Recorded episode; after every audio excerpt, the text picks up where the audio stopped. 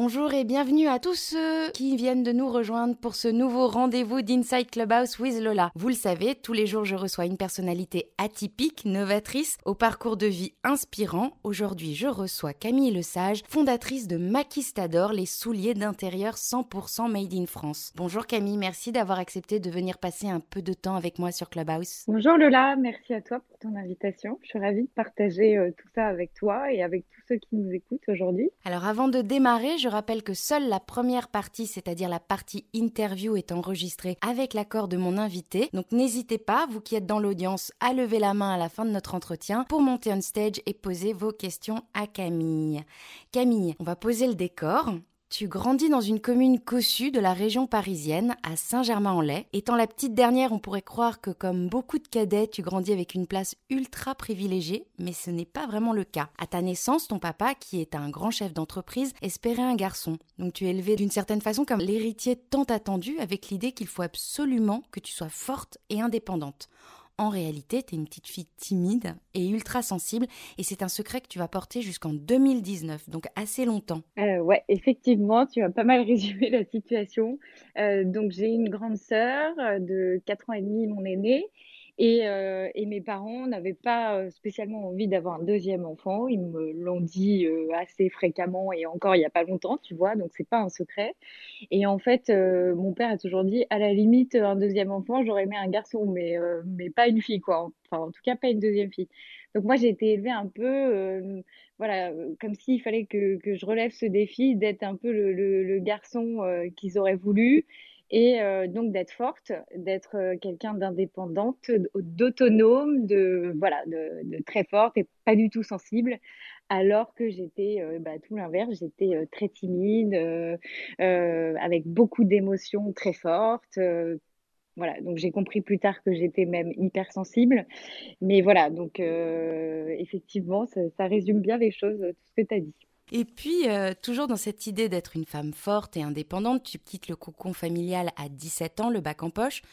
Tu fais une école de commerce, tu pars vivre à Shanghai, à New York, à Madrid.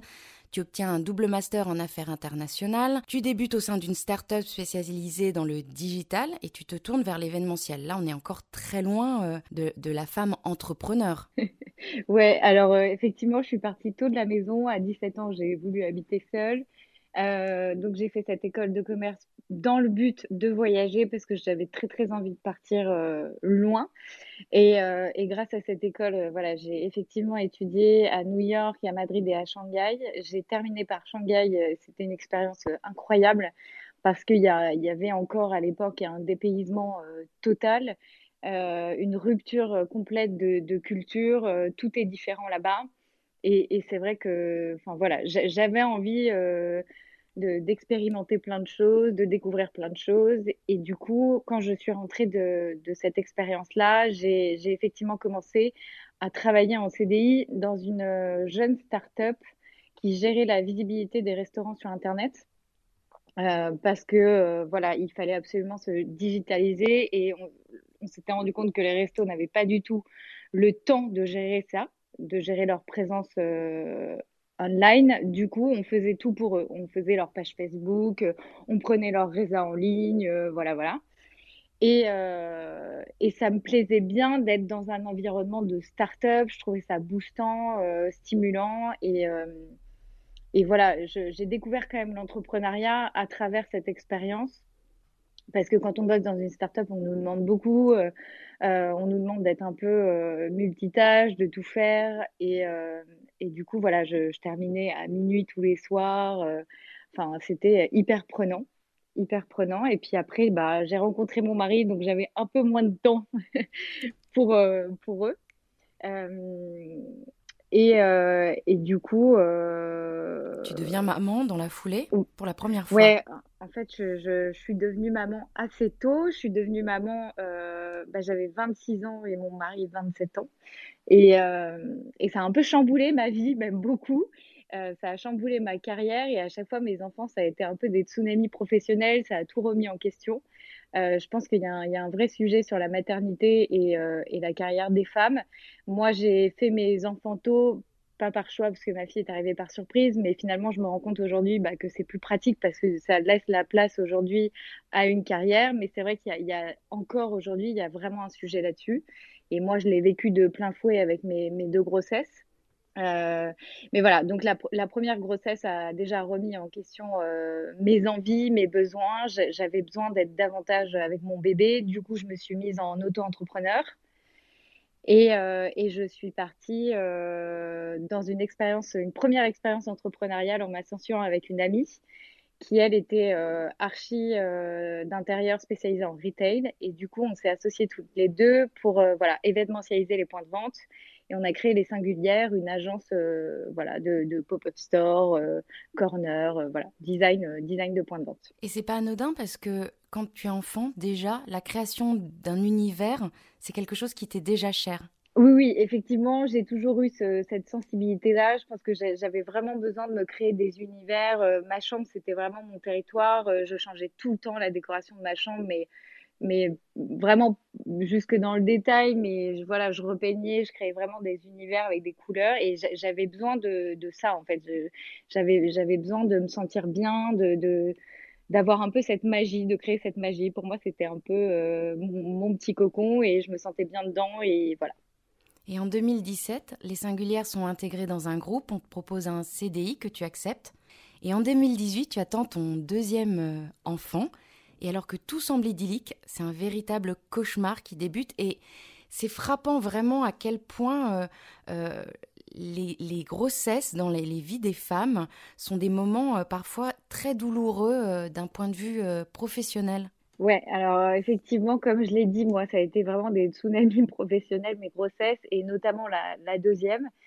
donc ça faisait un an, un peu plus d'un an que j'étais en CDI dans cette entreprise ça se passait vraiment très bien, euh, très bonne entente. Euh, voilà, j'avais toujours des bonnes évaluations par rapport à mon travail, donc vraiment, il n'y avait pas de souci. Et euh, en fait, j'ai su que j'étais enceinte, j'ai voulu leur dire très très tôt, bah, par souci de transparence, parce que déjà, j'avais pas envie de leur mentir, j'avais pas envie de cacher.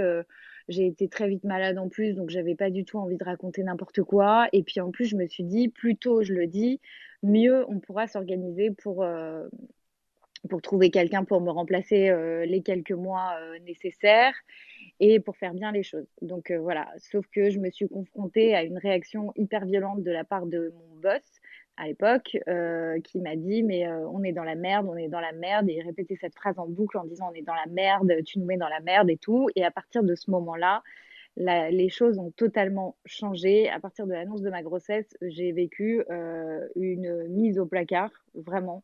Euh, on me mettait plus sur les sujets. On me disait que de toute façon j'allais partir, donc euh, c'était pas la peine. On m'a demandé de rendre mon téléphone, euh, mon ordinateur, euh, ma voiture de fonction, et on a fait tout.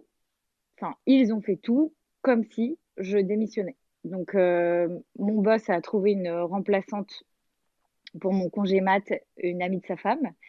Et, euh, et, là, ça a été euh, bah, la descente aux enfers quand elle est arrivée euh, pour la passation, puisqu'on avait un mois ensemble avant mon départ en congé maternité. clairement, c'était voilà, comme si j'avais démissionné et qu'elle prenait 100% de ma place de manière définitive. Et je devais tout lui donner, tout. Enfin voilà, c'était vraiment. Enfin, pour moi, ça a été très compliqué. Du coup, ma fin de grossesse a été compliquée. Et, et j'ai pas très bien vécu les choses moralement. Avec le recul, tu, tu, prendrais le temps avant de leur dire? Tu attendrais avant d'annoncer ta grossesse? Non, franchement, avec le recul, je regrette pas de l'avoir dit tôt parce que moi, je suis quelqu'un, euh, voilà, de, de, transparent, de, sincère, de spontané. Donc, j'avais pas envie de mentir et j'avais pas envie de, cacher ça. Et euh, non, non, avec le recul, je ferais pas différemment je, avec le recul, je me rends compte que c'est pas de ma faute, c'est une situation qui est indépendante de ma volonté, que j'ai tout fait pour faire euh, les choses correctement et que malheureusement, en face de moi, euh, j'avais des personnes qui n'acceptaient pas cette grossesse. Et en fait, euh, aujourd'hui, j'arrive à me dire que c'est pas de ma faute, ce qui n'était pas le cas à l'époque. Oui, à ce moment-là, tu es vraiment dans une spirale de culpabilité. Ouais, ouais, ouais, je suis vraiment dans la culpabilité. Je, je, je m'en veux de partir, je m'en veux de laisser mon poste.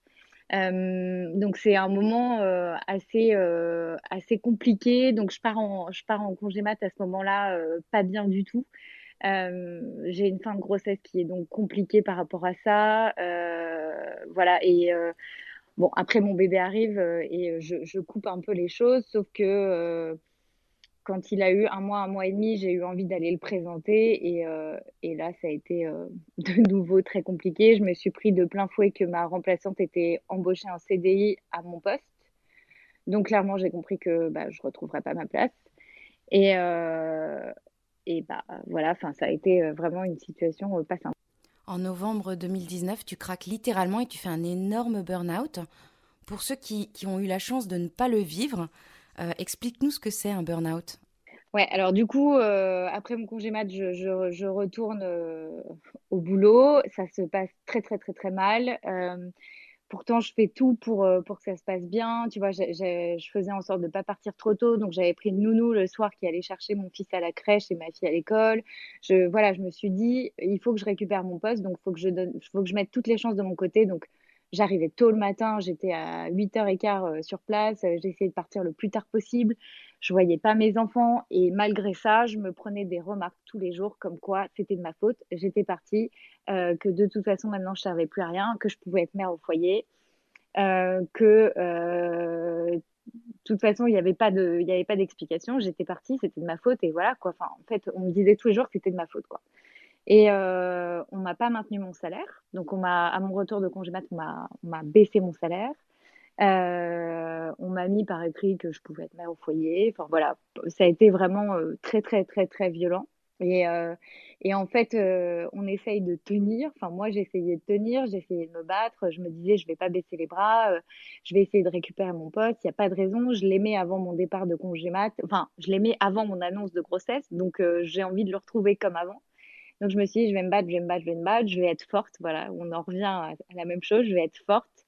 Et de toute façon, quoi qu'il arrive, vu mon état en ce moment, je suis incapable d'aller me vendre dans une autre boîte. Donc il faut que je récupère mon poste.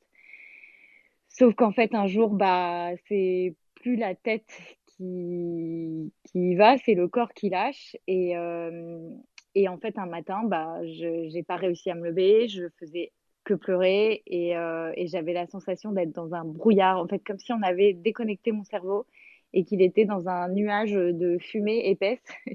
Et je, voilà, je faisais que pleurer, pleurer, pleurer, pleurer. Et, euh, et donc, je suis allée voir le médecin. Le médecin m'a arrêté en me disant, bah, vous êtes en burn-out, donc euh, bah, là, je vous arrête, mais il faut prendre soin de vous parce que là, ça va pas du tout, madame.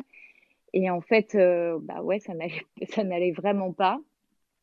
Et, euh, et voilà, s'en est suivi une période euh, compliquée où euh, il a fallu déjà que j'accepte le fait d'être en burn-out, ce qui est pas facile à accepter parce que euh, parce qu'on a l'impression que c'est une faiblesse, parce qu'on a l'impression qu'on est nul, parce qu'on culpabilise.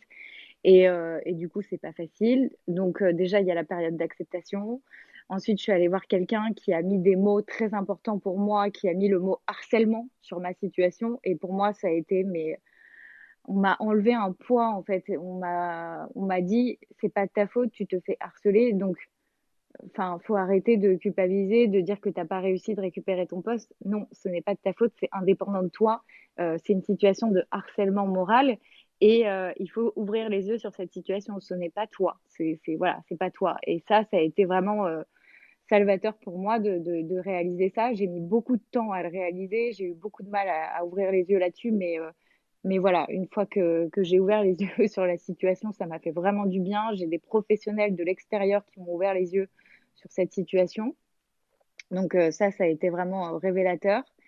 Et puis, euh, et puis surtout, j'ai eu ce projet qui m'a euh, donc euh, le Maquistador que j'ai créé à ce moment-là, qui m'a, qui a été ma bouée de secours en fait, qui m'a sorti la tête de l'eau.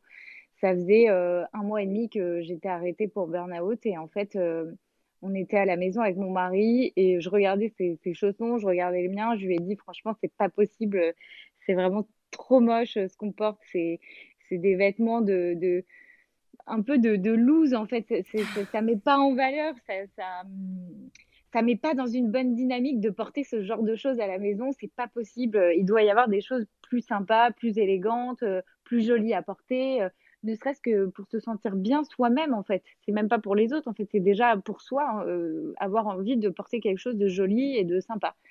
Et franchement, j'ai cherché sur internet, j'ai cherché, cherché, cherché, j'ai rien trouvé, que ce soit pour homme ou pour femme. Franchement, j'ai rien trouvé de sympa qui était à la fois confortable, parce que le confort, c'est vraiment, c'était le critère numéro un, et élégant. J'ai pas trouvé de chaussons euh, qui répondaient à ces deux critères. Et donc, je me suis dit, bon, bah tiens, ça va me changer les idées. Je vais, je vais, euh, je vais travailler cette idée, je vais me mettre dessus, ça, va m'occuper l'esprit, ça va me faire du bien. Et on rappelle là qu'on est en décembre 2019, juste avant que la pandémie explose. Donc c'est quand même euh, t'es avant-gardiste, quoi. T'es es précurseur. Ouais, alors je sais pas si on peut dire ça, mais en tout cas, je, je sais pas si j'ai senti un truc venir, mais en tout cas, je me suis dit, il y a un sujet au noir. Je, je, c'est pas possible que les gens euh, ne soient pas élégants chez eux. On peut pas être aussi élégant dehors et pas à l'intérieur. Et puis, euh, on est élégant pour soi, pas forcément pour les autres. Donc voilà, j'avais vraiment envie de, de travailler cette idée-là. Et, euh, et, donc voilà, donc je, je, je, me suis mise à fond sur cette idée. Et, euh, et alors pourquoi ce nom très conquérant, Maquistador Alors en bah, fin décembre 2019, au moment où j'ai eu cette idée, avec mon mari, on est allé au concert de M, donc Mathieu Chédid. Et euh, moi, j'ai une passion pour, pour ce chanteur, son univers. Je, le trouve très artistique. Enfin, il est, c'est un artiste complet. Il chante, il écrit, il joue de tous les instruments, enfin piano, guitare, voilà. Et, je trouve que c'est quelqu'un euh, qui transmet une émotion qui est extrêmement positive. Quand on va le voir en concert, ou enfin qu'on qu'on peut avoir la chance d'aller voir en, concert parce que c'est pas le cas en ce moment ou qu'on écoute sa musique c'est quelqu'un qui est dans la joie qui est dans l'optimisme qui euh, qui dégage quelque chose de, très euh, joyeux lumineux. Et, en fait c'était exactement ce que j'avais envie de transmettre avec Maquistador j'avais envie que les gens arrivent chez eux décompressent de leur journée, enfilent leur paire de maquistador et se, et se sentent bien en fait. C'était vraiment voilà le, fait de se sentir bien chez soi. Et en fait on est tellement bien qu'on a envie de, d'allumer la musique, de danser dans son salon et moi personnellement c'est ce que je fais tous les soirs avec mes enfants et c'est le meilleur moment de la journée. On met de la musique, on décompresse, on rigole. Euh, on boit un verre de vin et, voilà et on oublie tous euh, les petits problèmes de, de nos journées de boulot, de stress. Et en fait, c'était vraiment ce que j'avais envie de transmettre euh, aux personnes. C'était ça, c'était cette émotion-là, voilà, le, la décompression totale et le bien-être à la maison. Et alors, on va pas se mentir, les chaussons euh, de prime abord, c'est pas ultra glamour. Tu préfères qu'on dise d'ailleurs chaussons ou euh, chaussures d'intérieur en parlant de maquistador non, alors effectivement, le mot chausson, je trouve qu'il est assez révélateur du produit chausson, pantoufle. D'ailleurs, il y a l'expression un pantouflard. Enfin, voilà, je trouvais que ça correspondait pas à ce que j'avais envie de créer et de transmettre. Donc du coup, moi j'appelle ça des souliers d'intérieur. Alors il faut pas, hum, c'est pas, euh, parfois on peut dire il y a un côté un peu pédant et tout, mais il faut vraiment pas le voir comme ça. Il faut vraiment le voir dans le sens où euh, esthétiquement ça va vous mettre en valeur, ça, ça, va vous faire du bien au moral de, de porter quelque chose de joli. Mais à la fois, c'est vraiment pour l'intérieur. Donc, il n'y a pas de compromis sur le confort. Il n'y a pas de compromis sur le bien-être. Donc, voilà, c'est euh, le terme que j'ai trouvé, c'est souliers d'intérieur. Euh, que je trouvais joli, élégant et voilà. Et puis en fait, tu as aussi l'idée des chaussures, alors que tu, à la base, tu n'es même pas une dingue de chaussures comme beaucoup de femmes, parce qu'il y, a y a un côté hygiène.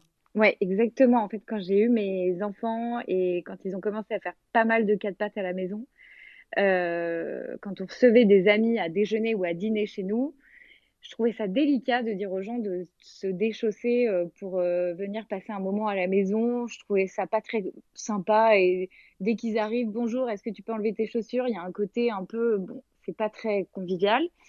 Et à la fois, euh, les voir à la maison en chaussures avec lesquelles ils ont été dehors et même moi, remettre mes chaussures avec lesquelles je suis allée dans la rue pour recevoir des gens à dîner ou à déjeuner, je trouvais ça enfin, je trouvais ça pas, euh, pas hygiénique du tout. Ouais. Et donc, du coup, euh, voilà, j'avais vraiment envie, le pari, en tout cas, que je me suis lancée avec euh, Maquistador, c'était de pouvoir recevoir des amis à dîner ou à déjeuner tout en restant en chaussons et que ça ne se voit pas. Et alors, une fois ton concept couché sur le papier, tu perds pas de temps. Tu fonces quasiment tête baissée. Ouais, alors effectivement, je pense qu'aussi il y a eu des, des, signes qui m'ont fait avancer. Euh, et du coup, je me suis dit, bah, faut que j'y aille parce que là, c'est un signe et c'est, c'est que c'est le bon chemin, pour moi en tout cas.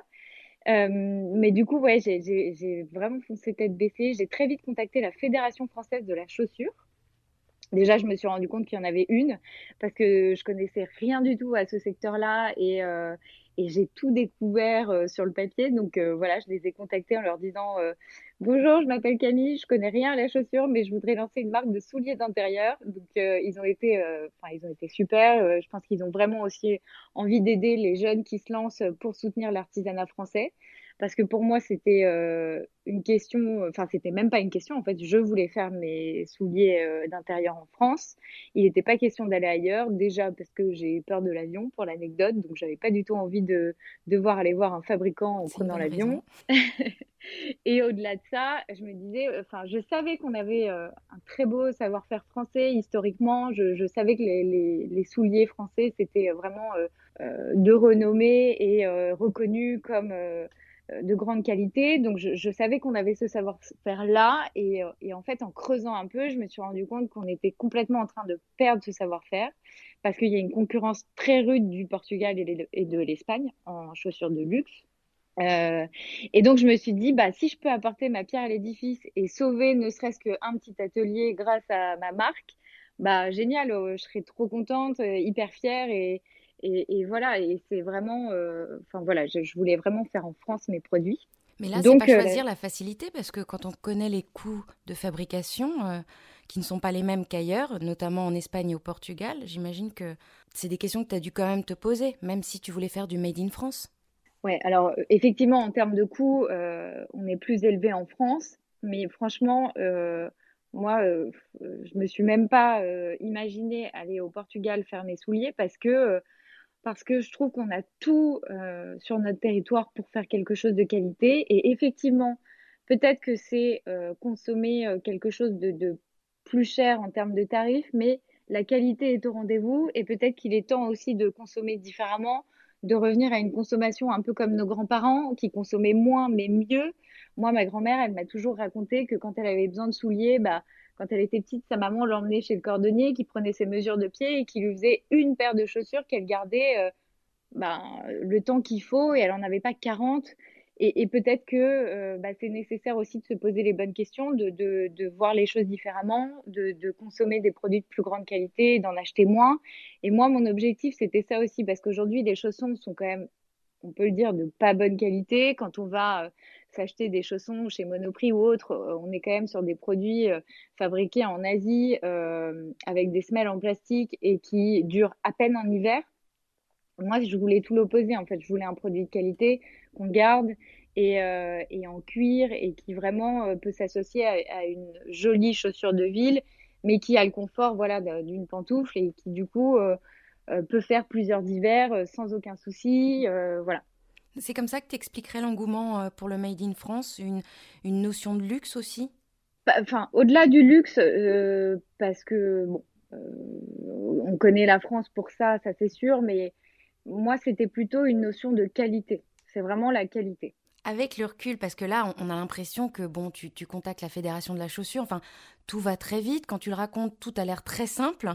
Il suffit d'avoir une idée brillante et puis parfois même aucune expérience comme toi dans, un domaine donné, et puis euh, avec une dose de courage, de culot, euh, voilà, on y arrive. Est-ce que tu dirais que cette naïveté, cette inconscience, quelque part, t'a porté? Alors sûrement, peut-être, euh, c'est une question pas facile. Oui, sûrement, peut-être que l'inconscience m'a porté. Je me rendais pas compte, en tout cas, quand je me suis lancée, la difficulté de la fabrication artisanale de chaussures c'est bien plus compliqué que de faire faire des sacs ou que de faire faire des vêtements. Euh, moi, par exemple, pour une paire de maquistadors, il y a 60 étapes différentes, toutes réalisées à la main. Euh, donc, ça prend du temps, c'est compliqué.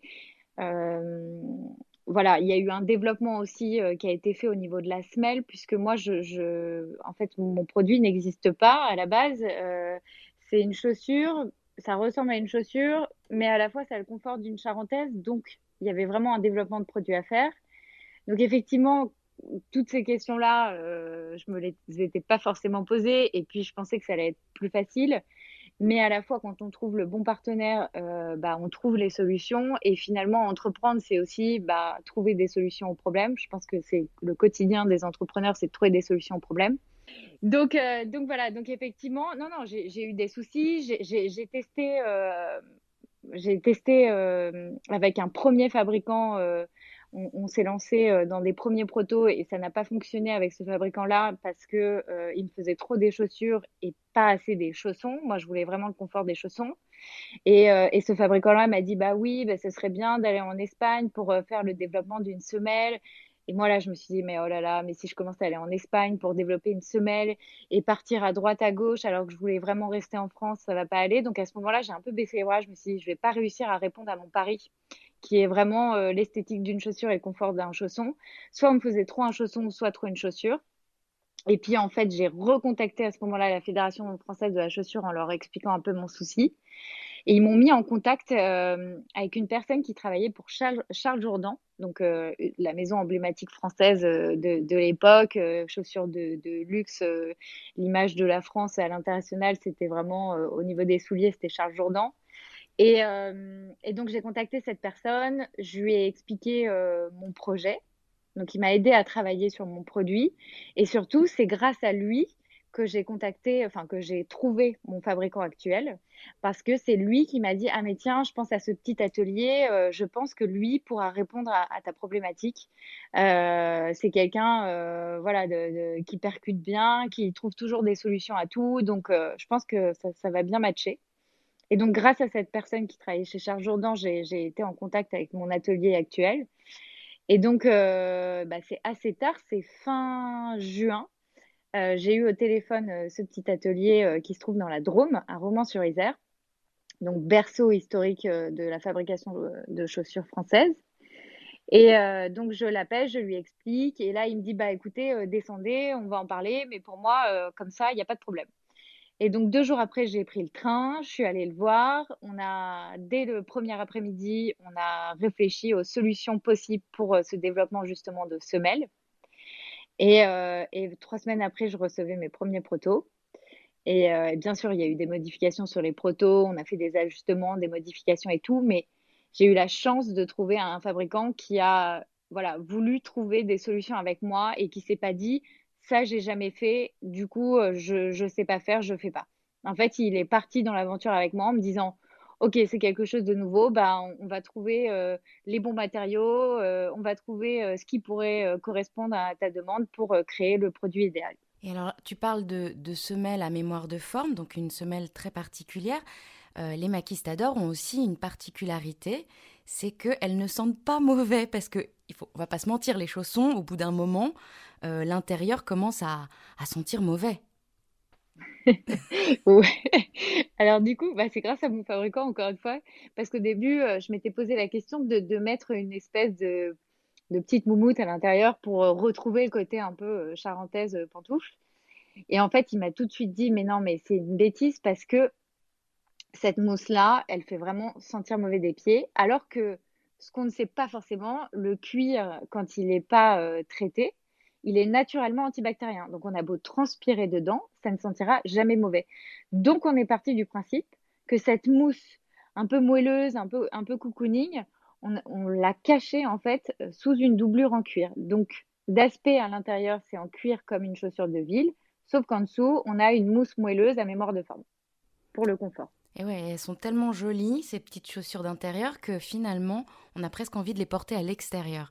Et quand on pense à chaussures d'intérieur, on pense souvent, il me semble, à des hommes d'un certain âge, dans un peignoir en soie, fumant le cigare et buvant un verre de brandy. Enfin, des UFNer, quoi, en puissance.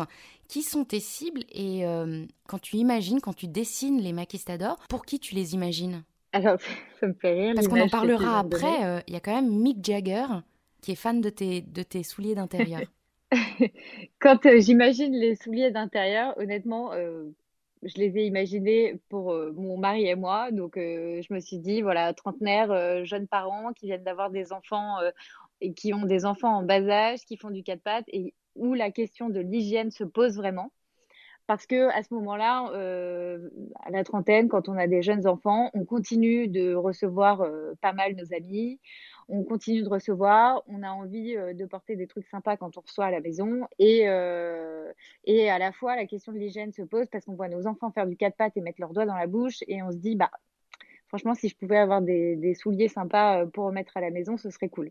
Donc ma cible, enfin en cas, quand j'ai réfléchi à ce projet-là, ma cible, c'était pas du tout le, le, le papy en peignoir en soie mais c'était plutôt euh, voilà les jeunes parents on va dire. Donc euh, entre 30 et 45 ans. Et euh, on peut le dire aussi c'est que tu dois être une des rares entrepreneuses pour qui la pandémie a été une véritable manne. Grâce aux différents confinements on passe le plus clair de notre temps à la maison.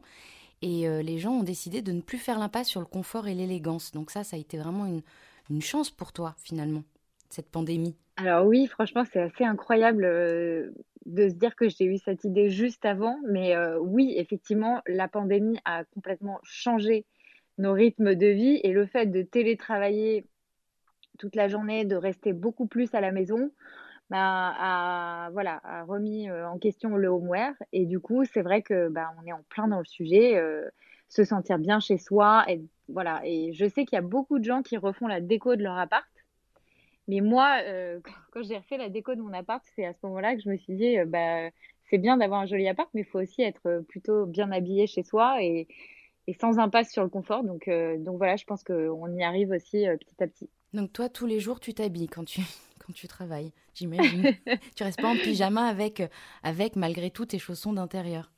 Non, non, enfin euh, oui, euh, je m'habille parce que euh, déjà j'emmène mes enfants le matin à la crèche et à l'école, donc j'y vais pas en pyjama.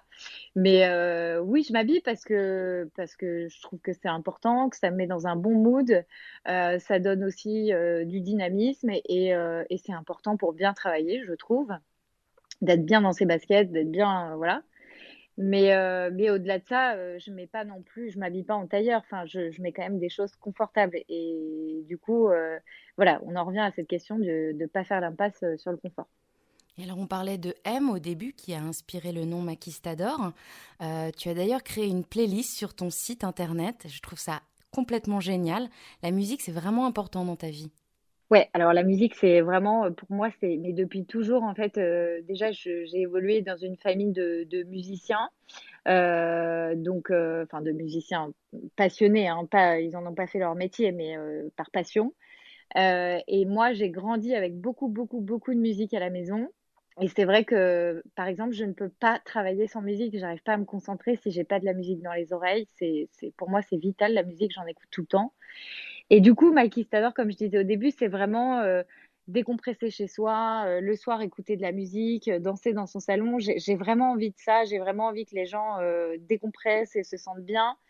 Et du coup, oui, j'ai créé une playlist Maquistador pour, pour écouter en fin de journée et, boire un petit verre de vin et décompresser de sa journée. Et tu m'as confié en préparant l'interview que tu comptais parmi tes premiers clients de nombreuses célébrités. Donc, là, on parlait à l'instant de, de, Mick Jagger. Euh, qui serait pour toi l'égérie idéale de Maquistador? Ah, c'est une bonne question. Euh, bah, M, j'ai envie de dire M. Et chez les filles? Et chez les filles, euh, ben, j'aime bien Clara Luciani. Je la trouve un peu comme M, sur la même vibe. Hein, enfin, sincère, honnête, euh, simple. Euh, je trouve qu'elle transmet une belle émotion aussi quand on l'écoute, quand on la voit. Donc, euh, je dirais Clara Luciani.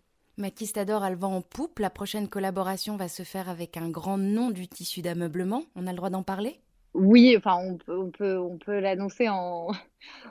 ouais, ouais c'est une news croustillante, on va dire. Mais oui, ça arrive dans, dans quelques semaines. On va faire une collaboration avec la Maison Pierre Fray, qui est une grande maison française de tissu d'ameublement, de papier peint. Et, euh, et, du coup, on va utiliser leur tissu pour faire des, des jolies paires de maquistadors.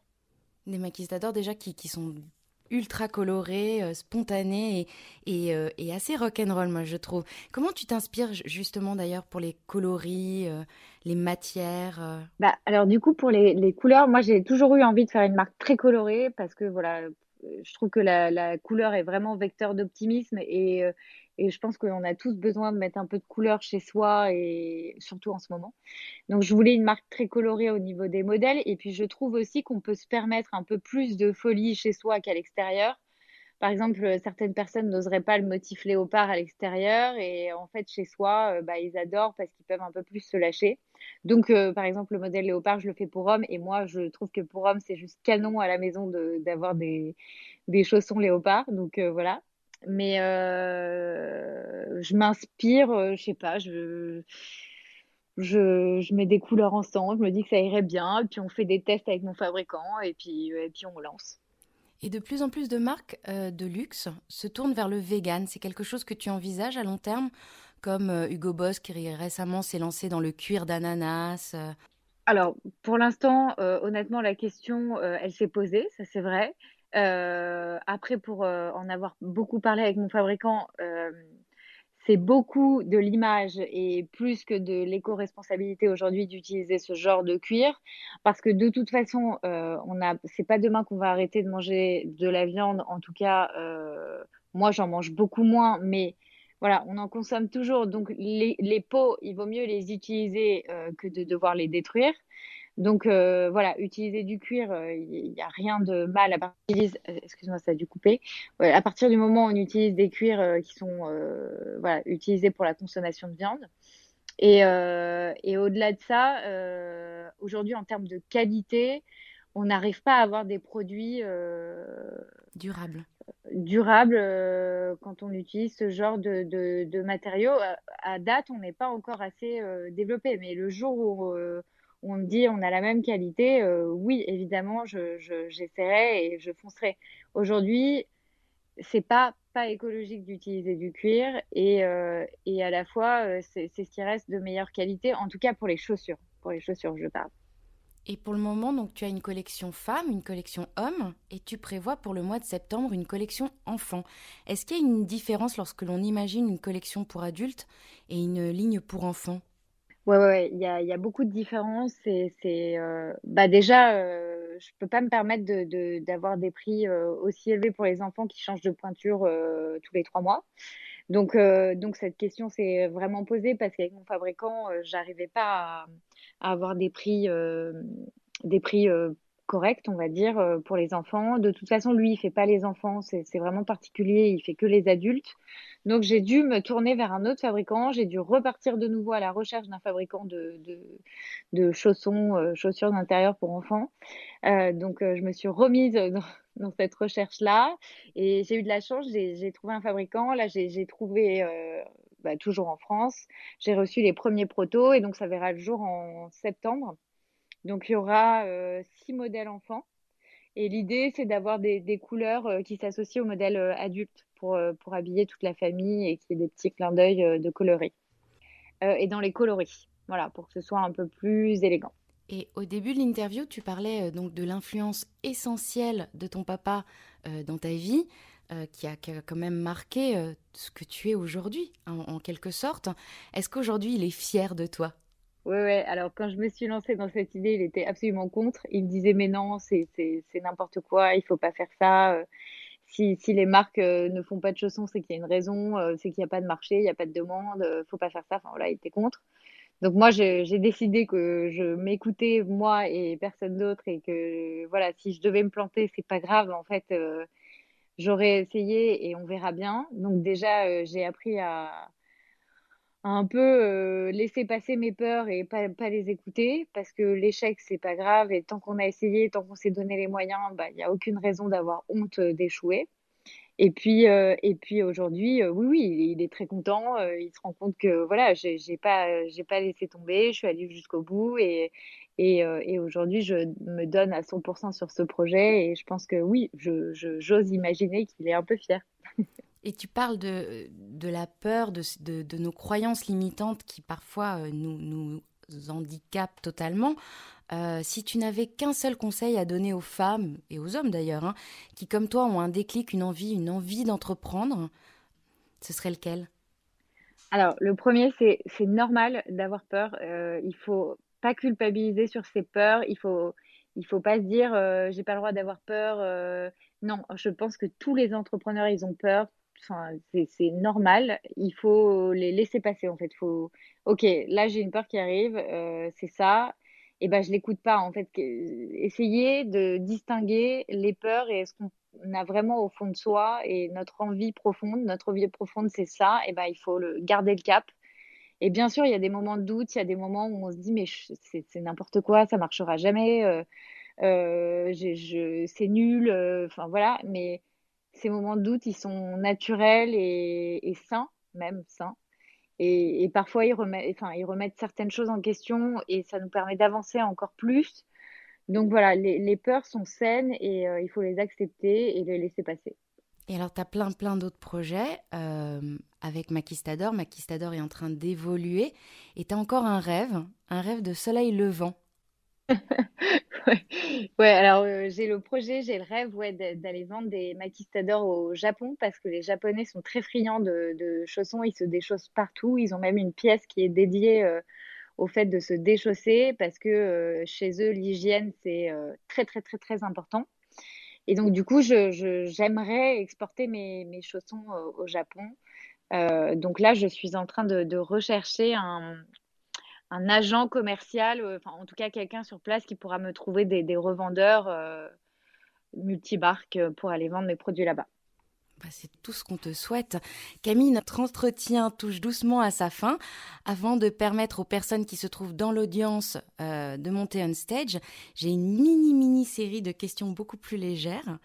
il vaut mieux recevoir pieds nus ou en chaussettes?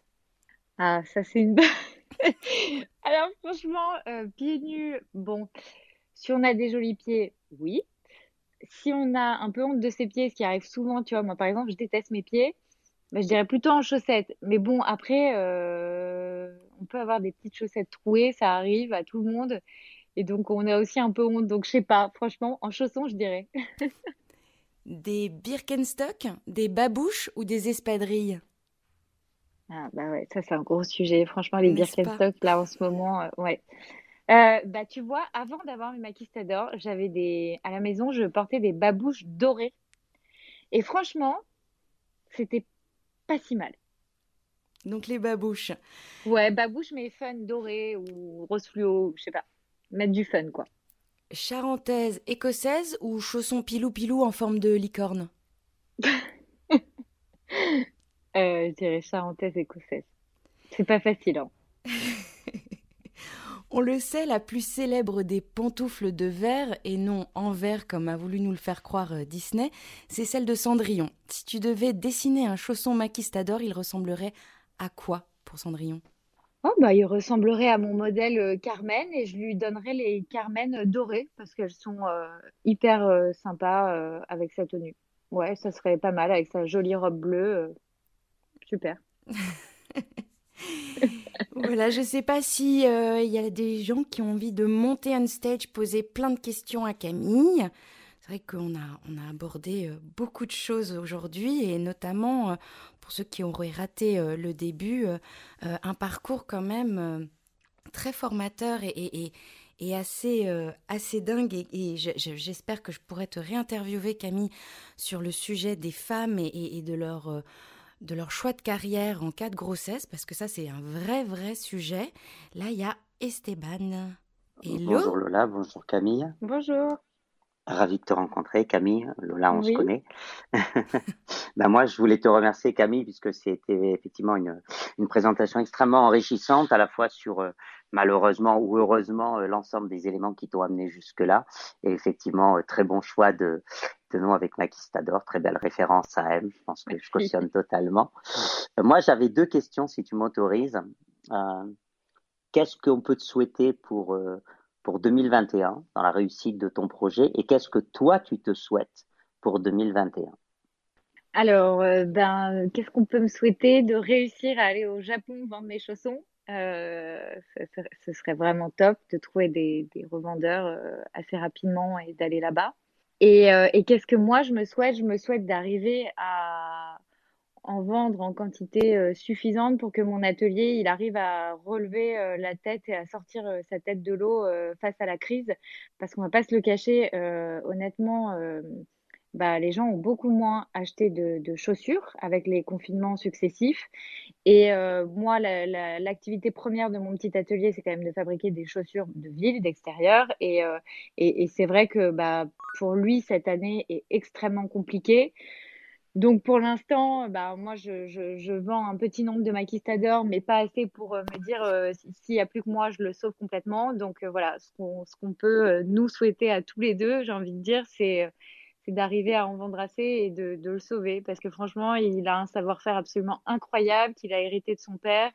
et c'est une passion de famille et il donne tout dans son petit atelier, il donne tout dans sa boîte. J'ai rarement vu un dévouement pareil c'est incroyable à voir et euh, et franchement, si, si je pouvais avoir cette fierté-là de me dire que grâce à Maquistador, euh, on a sauvé des emplois et ce, savoir-faire-là, ce serait génial. Ok, c'est extrêmement clair. Merci beaucoup pour ton, merci, pour ta, pour ta réponse. Merci beaucoup. On accueille Jean-Étienne. Bonjour Lola, bonjour Camille. Euh, J'avais juste une petite question. Je voulais savoir combien vous étiez dans votre dans ta structure, Camille. Je suis 100% toute seule. Je fais tout. Je suis sur tous les fronts. Voilà, que ce soit logistique, compta, euh, marketing, Instagram, euh, design de produits, choix des coloris, choix des matières, euh, enfin tout. Vraiment, je fais tout toute seule. je pense aussi que ce que j'ai vécu avec mon burn-out et, le, le harcèlement moral que j'ai eu dans ma boîte m'a donné une espèce de rage au fond de moi où je me suis dit il faut que je leur prouve que je sers pas à rien et que je peux y arriver. Donc en fait, c'est c'est comme s'ils m'avaient donné un cadeau en fait en essayant de me faire croire que je servais plus à rien et que je pouvais être mère au foyer, ils m'ont donné une voilà, une force incroyable et j'avais besoin de me prouver à moi-même que je pouvais y arriver toute seule. Et euh, donc volontairement, je ne me suis pas associée avec quelqu'un, j'avais besoin de le faire seule. Donc aujourd'hui, je suis encore seule et, euh, et puis surtout, enfin, je me sens pas seule parce que mon atelier, je, voilà, je travaille vraiment main dans la main avec. Et sans eux, euh, il y aurait pas Maquistador et voilà, ils sont à 100% dans le projet avec moi, donc euh, voilà. Tu envisages d'agrandir la structure? Ah bah j'aimerais bien, ça veut dire que Maquistador se porte très très très bien, donc oui, c'est le rêve ultime d'avoir des bureaux, des gens en CDI et, une bienveillance euh, envers eux, parce que j'ai très envie aussi de...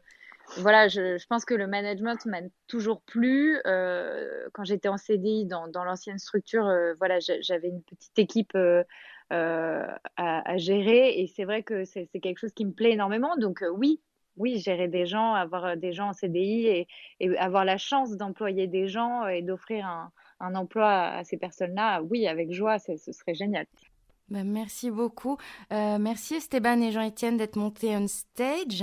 Merci, Camille. Merci d'avoir été là. Merci, à tous d'avoir été présents. N'hésitez pas à suivre les personnes on stage et autour de vous. L'essence même de Clubhouse, c'est l'échange et la collaboration. Vous pouvez retrouver l'actualité de Maquistador sur le site de la marque. Vous pourrez écouter le replay de l'interview d'aujourd'hui grâce au lien qui se trouve dans le descriptif du club. Il vous suffit de cliquer sur la petite maison verte au-dessus du titre de la room. Quant à nous, on se retrouve demain à midi et demi. On reste dans le savoir-faire français puisque l'on parlera de pâtisserie et plus particulièrement de pâtissologie avec Marion Tillou. Belle journée à tous. Merci, merci Camille d'avoir été présente. Merci Lola. Merci pour à bientôt. Merci à toi. Bonne bonne journée.